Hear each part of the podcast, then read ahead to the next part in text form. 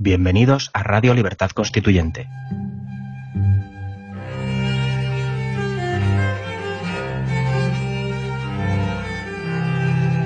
Están escuchando Los Florilegios Diarios de Trevijano.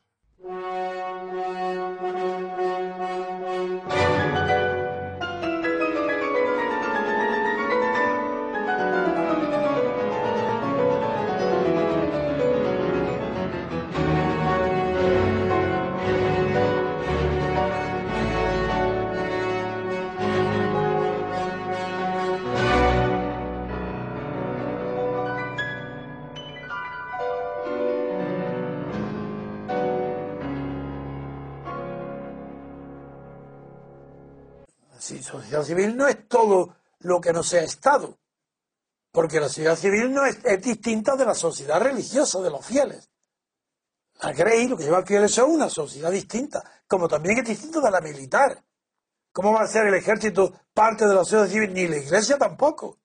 Son gobernados, que es muy distinto ser gobernado a ser integrante de la sociedad civil. La sociedad civil es, en realidad, la sociedad de productores, la gente civil. Y eso obedece a una división trifuncional muy antigua. Todos los pueblos indoeuropeos, hace miles y miles y miles de años, trajeron con ellos a Europa la división trifuncional, que consiste en tres castas que se diría entonces, que tampoco se dijo, pero más parecido que a las clases de luego no eran, que es el, el segmento o el sector religioso de los sacerdotes, el sector de los guerreros o sector militar y el sector de productores. Esas son las, las tres funciones que duraron exactamente iguales en Europa hasta la Revolución Francesa. Las tres funciones. Y ahí está la militar, la eclesiástica y la civil como funciones distintas. Pero hubo un momento en la historia de la humanidad donde la sociedad religiosa formada por los sacerdotes, era también la administradora de la sociedad civil. Y eso fue el origen del Estado, del poder que los etnólogos llaman Estado fluvial, pero que antes que los estados fluviales se produjo también en zonas habitadas y ricas en la producción del suelo agrícola como Jericó. Ahí los sacerdotes tenían el poder de almacenar y la costumbre de almacenar en sus templos los excedentes agrícolas y repartirlos, con lo cual tenían el poder político y también el poder militar, que estaba subordinado a ellos. Pero luego la división trifuncional se impuso hasta la Revolución Francesa.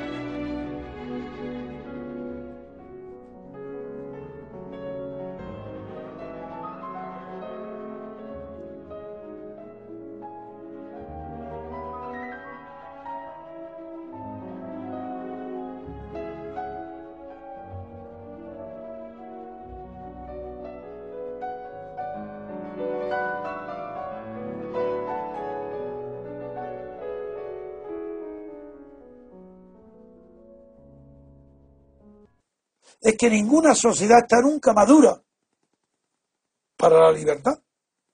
Es que Estados Unidos estaba maduro para una guerra contra el Reino Unido. No, si estaba ocupado.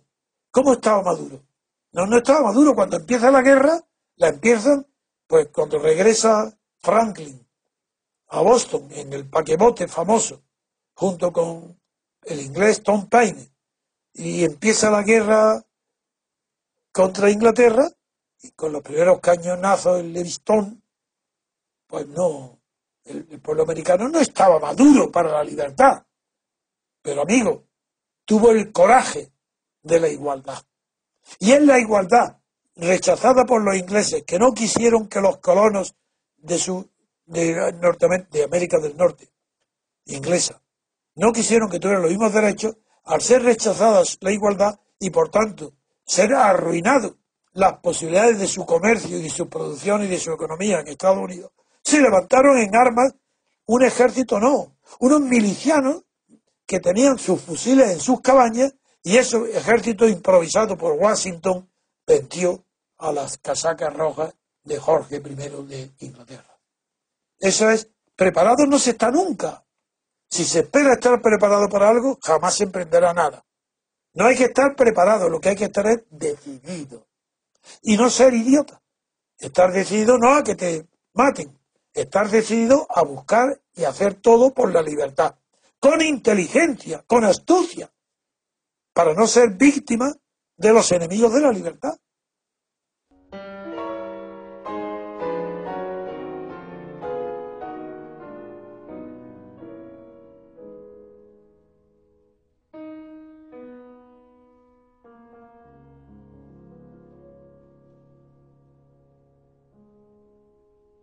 Porque el arte sin estética no lo comprendo. El arte tiene que desprender unos valores que son valores estéticos. No son, y eso es lo que produce la belleza. No quiere decir que la representación artística tenga que ser bonita. La diferencia entre lo bonito y lo bello está en Schopenhauer, está bien escrito. Porque hay lo bonito positivo y lo bonito negativo. Lo bonito es agradable, pero no es bello. La belleza también tiene distintas dimensiones. Hay lo que es simplemente bello y, hay lo que es sublime. lo sublime es el valor supremo de la belleza. Y en el arte es fácil distinguirlo. Yo pongo como un ejemplo fácil, los que conocen, por ejemplo, bien la pintura, pues las pinturas de Turner, un pintor moderno y, británico, muy impresionantes pero se pueden calificar de sublimes no en el sentido que del término de que lo creó Edmund Burke y que luego también siguió ya a través de, la filosofía continental, a través de, de, Kant y de Hegel, se llegó a la, también al concepto de lo sublime. No, no, es que la belleza es sublime cuando sigues percibiendo lo bello dentro de un torbellino que te invade y te anega y que casi casi te da un poco de angustia. Por ejemplo, si he hablado de las tormentas de Turner, es porque son tan impresionantes, tan agobiantes, está tan, el espectador está tan metido dentro de ellas, porque es una habilidad del pintor esa, meter al espectador en la tormenta que te da miedo. No miedo, porque sabes que está fuera del peligro. Pero hay algo que te impresiona tanto que la belleza del paisaje lo hace sublime porque te conmueve. En cambio, en la pintura italiana del Renacimiento, pues hay escenas de tormentas, de, rayos cayendo, pero como están lejanos del espectador no producen miedo y eso produce solamente belleza, una belleza tranquila. Si una tormenta la puede ver bellamente, si no hay peligro en la escena representada y no, y no transmite al espectador la emoción del peligro, pues es bello. Y si transmite la emoción del peligro, puede ser sublime cuando es bello.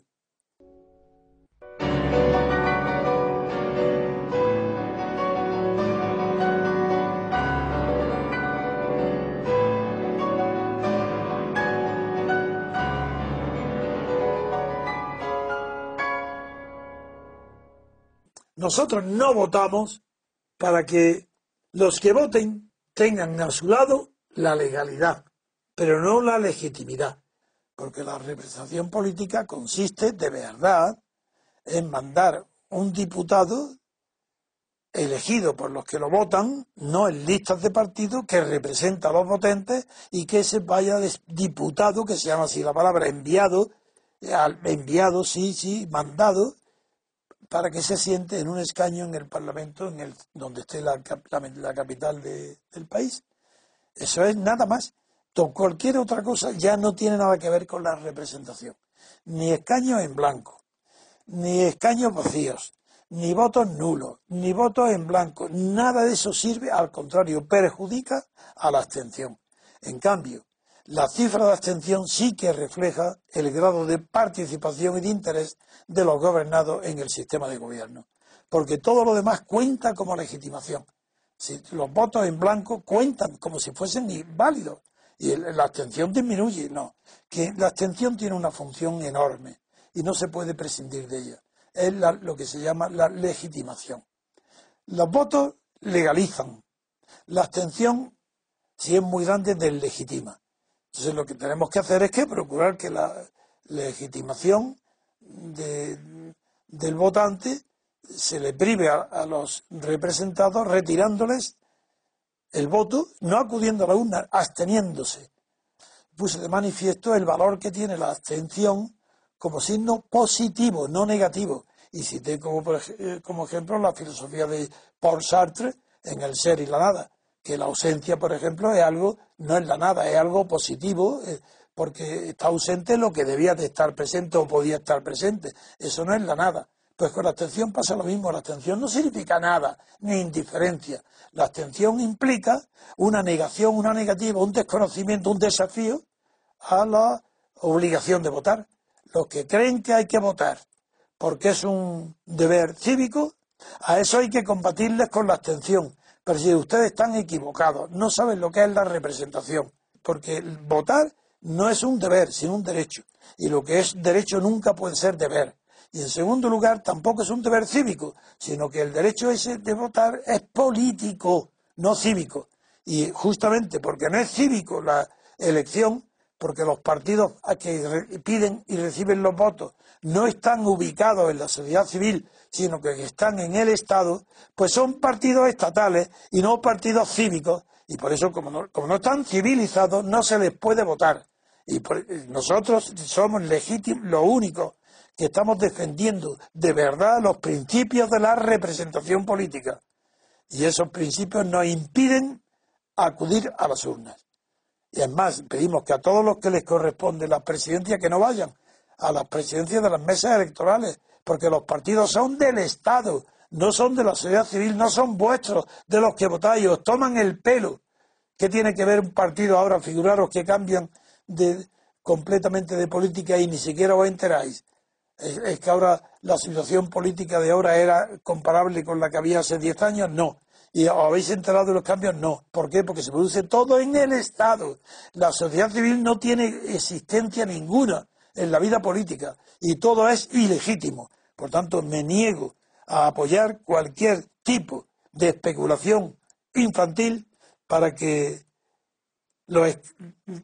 que la abstención se traduzca en escaños vacíos, ni en voto en blanco ni en voto nulo. La abstención es no acudir a las urnas.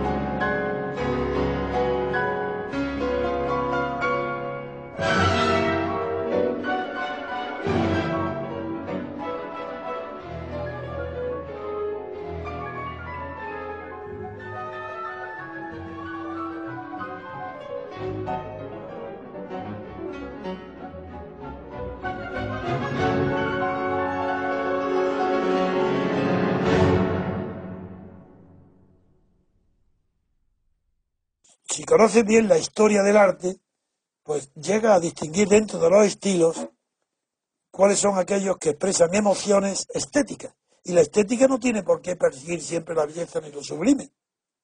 Por ejemplo, ¿acaso los enanos de Velázquez son bellos?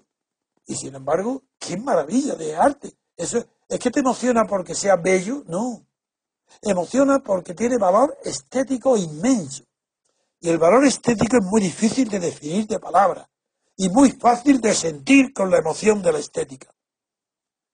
Claro que puedo explicar y estaría muchísimo tiempo para decir cómo lo bonito es la belleza al alcance del pueblo poco cultivado.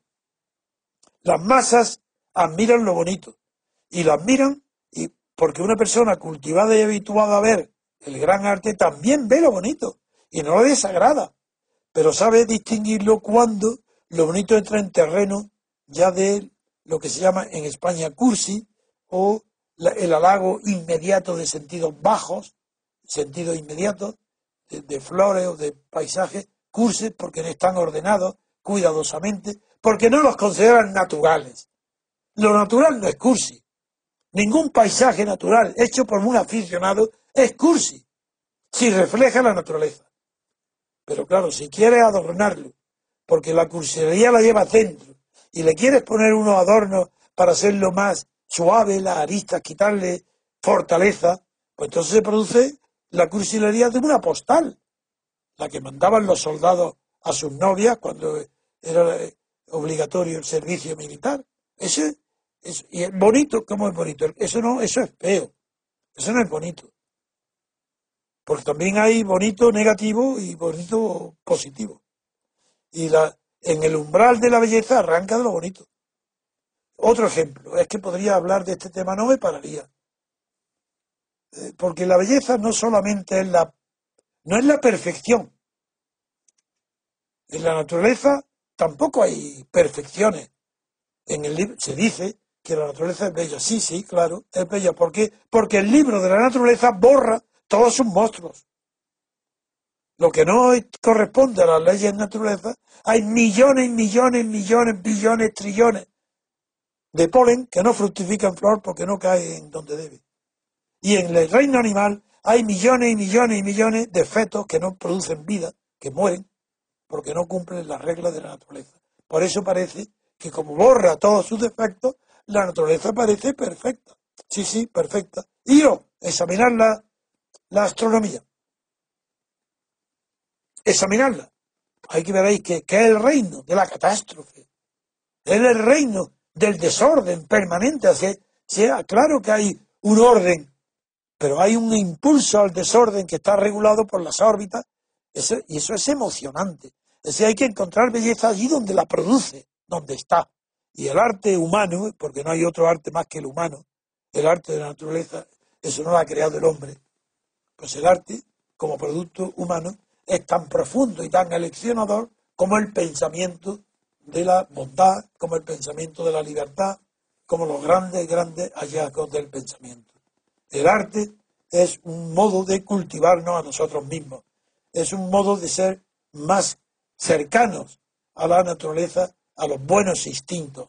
El arte nos educa en, la bondad y los instintos de maldad es muy difícil que estén eh, reflejados en el gran arte, es muy difícil porque incluso esas eh, reproducciones o esas producciones artísticas que, se, que durante los siglos, principios del XIX, fueron encarcelados, como Edgar Schell, el austriaco, encarcelados porque sus dibujos eran pornográficos, pues hoy los ves e incluso eso no está exento de una belleza, un misterio que, que no merece que, parece absurdo que la humanidad haya encarcelado a quien ha producido con tanto talento eh, figuras eróticas.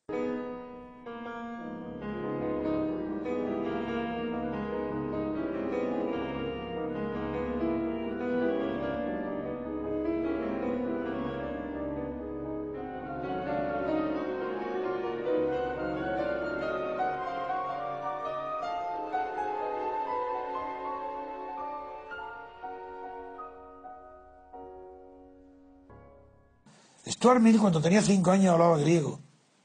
Y se lo enseñó su padre, James Mill, que hizo una educación de su hijo, bueno, como quizás no ha habido nunca ninguna.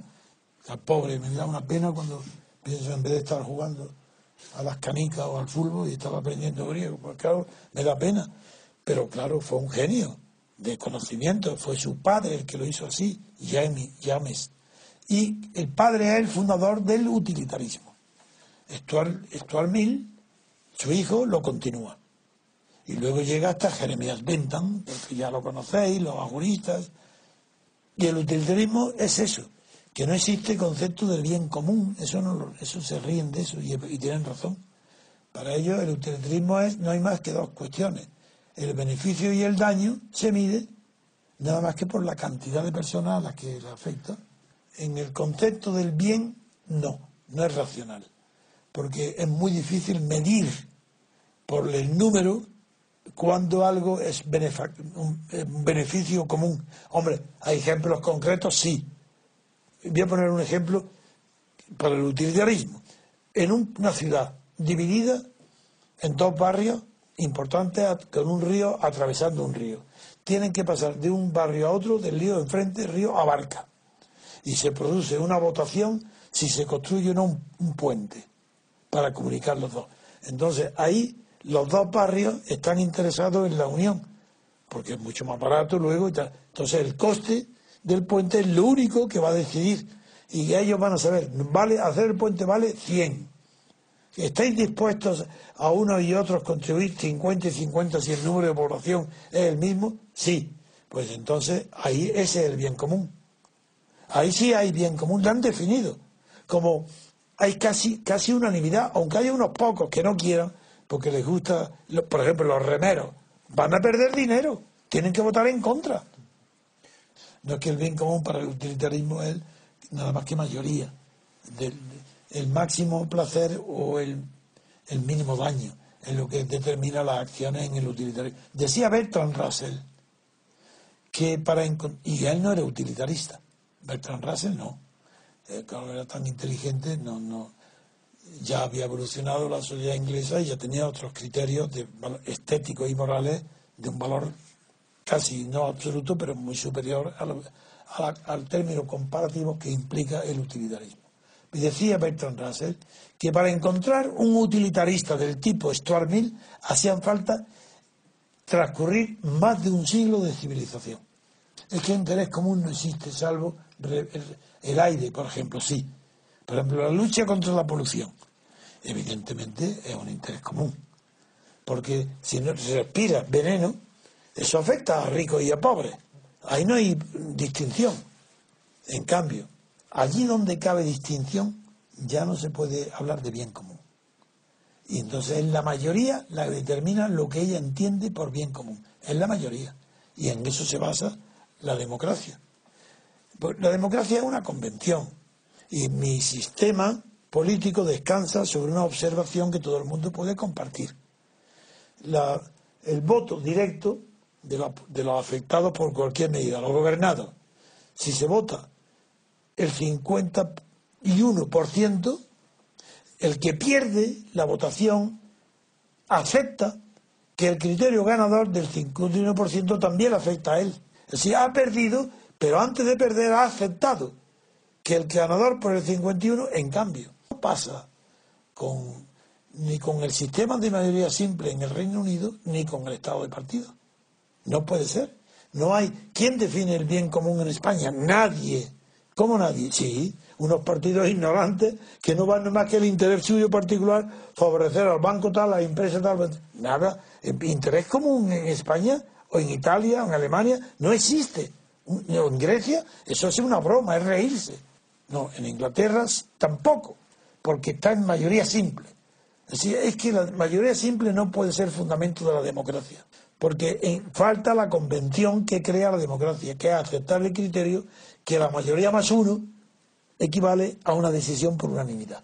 Porque el perdedor acepta ese resultado. Y en Inglaterra no. Al ser mayoría simple, un, un diputado, por ejemplo, que saca el 30% de los votos, como no hay más que uno, frente a otro, adquiere la plaza de diputado. Entonces, ¿qué pasa con el 70% que vota en contra? Que no está representado, porque no existe ninguna convención en el mundo que acepte que un resultado de minoría de un 30, un 40, incluso con un 49, incluso un 50% justo, no hay una convención para que, para que uno pierda y otro gane. Eso no es verdad. Tiene que haber un 51%. Si no, es imposible la democracia. Y esa es la esencia de la paradoja de Arrow, un premio Nobel de Economía que demostró que en Inglaterra no hay ni puede haber democracia con el sistema electoral que hay.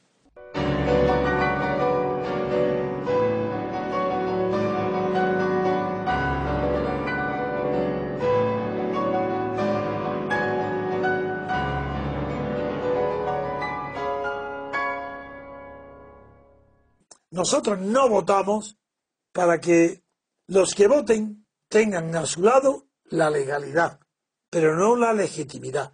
Y, los que crean que estos son disquisiciones de, abogados o de leyes, pero que no sirven para nada, lo diré de otra manera. Si la abstención llega a ser superior al 50%, aunque cueste, llegará un día en que será. Mira el ejemplo que antes he citado de Guatemala, del 82%. Y hay otro ejemplo de Chile también muy grande. Pero en fin, no quiero apoyarme en otros pueblos, porque dirán, no, es que España es distinto, España es diferente. Y claro que lo es. Tan lo es España diferente que a diferencia de Italia y Alemania, están gobernando los franquistas. ¿Es que acaso Rajoy no es directamente heredero de Franco? ¿De Fraga? ¿De Aznar? ¿Por vía directa a dedo? ¿Es que Fraga no fue nombrado a dedo por Franco? ¿Es que Aznar no fue nombrado a dedo por Fraga? ¿Es que Rajoy no ha sido nombrado a dedo por Aznar? Luego directamente a dedo viene Rajoy de Franco. Pues ahí sigue gobernando. ¿Y qué?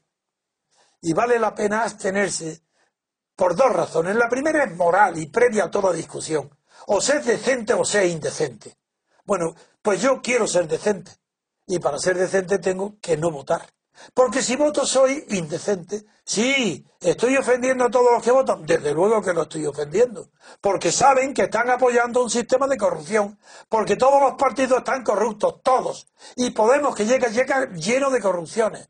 Entonces el que vota sabiendo esto es indecente o mejor dicho, indecoroso, para no emplear una palabra que no sabe lo que significa Sánchez cuando se la aplicó a Rajoy. Digo, no es decoroso votar. Esa es la primera razón. ¿Por qué? Porque todos saben que todos los partidos roban. Solamente por eso se deben de no votar, para ser decoroso. Es indecoroso votar. En segundo lugar, por mínimo que sea el grupo que no vote, eh, por mínimo que sea el sector lleno de decoro en España, es el fundamento de la futura regeneración española. Esa generación salva a las futuras generaciones. No puede ser que toda la vida dure la mentira y la corrupción, eso no existe. Habrá un momento de ruptura con esta situación. Bueno, ese momento llegará gracias a los que hoy nos abstenemos.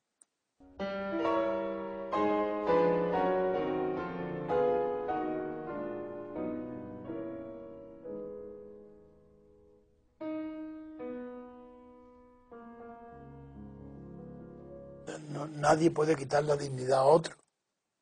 Eso es imposible. Una persona digna, en el sentido de digno de, de ser, de su existencia, nadie le puede quitar la dignidad, pero la puede perder evidentemente, haciendo cosas contra su conciencia, participando en actos en los que no cree. Ahí ha perdido la dignidad. Hoy, por ejemplo, los dirigentes españoles, no hay ni uno que sea digno ni un solo cargo público en España es digno.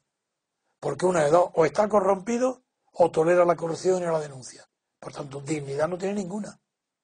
La cualidad de dignatario, que en España no existe. No, en España no hay dignatarios.